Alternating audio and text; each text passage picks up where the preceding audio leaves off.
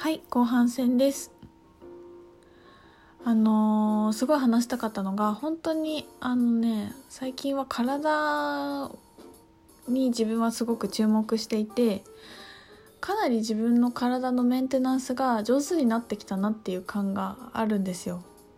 で私はこれも小さい頃からすごいもうねに30年近く悩み続けているいたテーマなのでなんかこの分かってきたなって思えること自体が私にはすごすごい大事なことなのね。もう物心ついた時から過敏性胃腸炎でもうあのお腹弱いし外に出るのがとにかく不安でしょうがなくてっていうタイプだったからあの自分の体を調子よくするっていうことは結構大きなずっとテーマだったんですね。であなんかすごい上手になってきたって思った時にえっ、ー、とこの体の感覚とか自分をケアしていくっていうことを次のスタイルクエスチョンであの入ってなかったんだけどいやすごい大事だからこれ今やった方がいいなってあの3人の状況を見ながらも思ってでこれをどうやって言語化してこの私が何に注目して体を良くしているかっていうことをどうやって伝えたらいいんだろうって思ってちょっとこうなんか考えてたんですよ。でなんか急にそこで思い出したのがあのアーユルベーダをなもう4年前ぐらいかな初めて習った時にあの教えてくださった先生があの地水化風空の5つのエレメントであのこの世界はできているんだよっていう話をしていて、まあ、これは別にアユルベーダに限らず何でも言えることなんだけどあの星座もこういうエレメントに分けられたりするし自分の体質もそうだし食べ物もあのそういうものに分類して話すことができるんだけどなんかそれを思い出してそれに当てはめて考えてみた時にこれだってすごい思ったの。で例えば、えっと、地地水化風空だから地地と水火風化風空だから空間、まあ、空気みたいな感じで言うんだけどでそれ5つが自分の周りにある5つがいいかどうかをチェックしたらすごい分かりやすいんじゃないかって思って思ったんですよ。でまず「地」はえー、っとグラウンディングができているかどうか。でこう自分がなんかそわそわしてたりする時にやっぱグラニーがすごい足りないとかあとアイデアだけでいつも止まっちゃって実行に移せないとか現実をなかなか変えるのが難しいっていうのはあのこの地のエレメントのグランディングが弱いからなんですよね。でこれは第一第二チャクラにあのリンクしていくんだけどだから自分でグランディングしたりで私の講座来てくれたり明石区の時も他の講座もそうなんだけど結構長めに私グランディングの誘導瞑想の時間毎回取るんですよ。でこれ録音していいよって言っててそこだけでもいいからなんか聞いてもう一回グラウンディングできるようにお家でしてほしくてでグラウンディングで検索するとあのそういう YouTube ってなんかそういうのを誘導してくれる動画とかも出てくるしまあ、グラディング自体が何か分かんないっていう人もそうだけどあの検索するといろいろいろんな方法があるからあの見てみてください。でも体に意識を向けてそれこそ自分の部屋を掃除をゆっくりする時間を取るってすごいグラディングだと思うんですよね。なんかそうそうなんかそうだな掃除もグラウンディングできることかもあのきちんと地に足をついているっていうかあの意識が体の中にきちんと入っている状態なのことなんですけど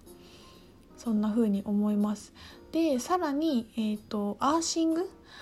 も地に入るなと思っていて体の中に電気が滞ってたりする時にあの裸足で土の上を歩くとすごい電気が抜けて楽になるんですね。なんか田舎に住んでる人は本当とにアーシングできしやすいよねこの間あの私氷見行って海で遊んだけど海で裸足海の上をの砂浜を裸足で歩くとかもアーシングになるしやっぱりさ土に靴を履いてゴムソールが間に入ってるから自分の体がちゃんと土の上で立つっていうことないじゃないですか都会に暮らしてると。でいろんな状況の人がいると思うけどまあ都会の人でもさわかんない新宿御苑とかの芝生の上をちょっと裸足で歩いてみるっていうのはいいんじゃないかなと思いますよ。そうあとあの足の裏を太陽に当てるの光に当てるっていうのも私はいいと思っていてなんか冷え取りのしすぎてる人とかってもうなんていうの？あったかくしなきゃって思い思うことはもちろん大事なんだけど靴下を年中履いてて冷え取りの人夏も靴下ずっと履いてるからなんていうの？この足の部分が外気に当たらないみたいな人結構いるんじゃないかと思ってて。私はずっとあったかいの靴下いっぱい履いてたんだけど日向ぼっこした時に足だけがあったかくならなくて。なんでこんなに足って冷えるんだって思ってた時になんか不意に靴下を全部脱いで足も火に当てたらもう一瞬であったかくなってそうだ脱がなきゃみたいな感じになった時があってだからベランダでぼーっとしてる時は私は裸足で太陽の光に向かって足の裏をこうなんかビヨンって出したりしてます。それもなんか結構グランディングに近い感じがしてると思うんですけど、まあ、火のエレメントにもなるのかなあったか温めるから。ねそんなのがおすすめです。で地水なので水水のエレメントはもうあれです。本当に水分が足りてない人が多いと思います。水を飲む。だから飲みゃいいってもんじゃないから温度も飲むタイミングも量も自分でいろいろいろいろやってみたらいいと思うんだけどやっぱあの頭痛くなりやすい人とかで頭痛くなりやすい人は本当に呼吸が浅くて水飲んでないんだと思うんですよね。で疲れてきて姿勢が悪くなって多分この全部の循環が悪くなると思うんですけどで前にあのインスタに書いたんだけど金星から来た人の本でその宇宙人がダイレクトに日本地球に来る時ってすごい気をつけてって言われる時の一つに満月のタイミングは水をよく飲むようにしなさいってあの言われてくるんだってマスターたちに言われてくるらしくて。だからその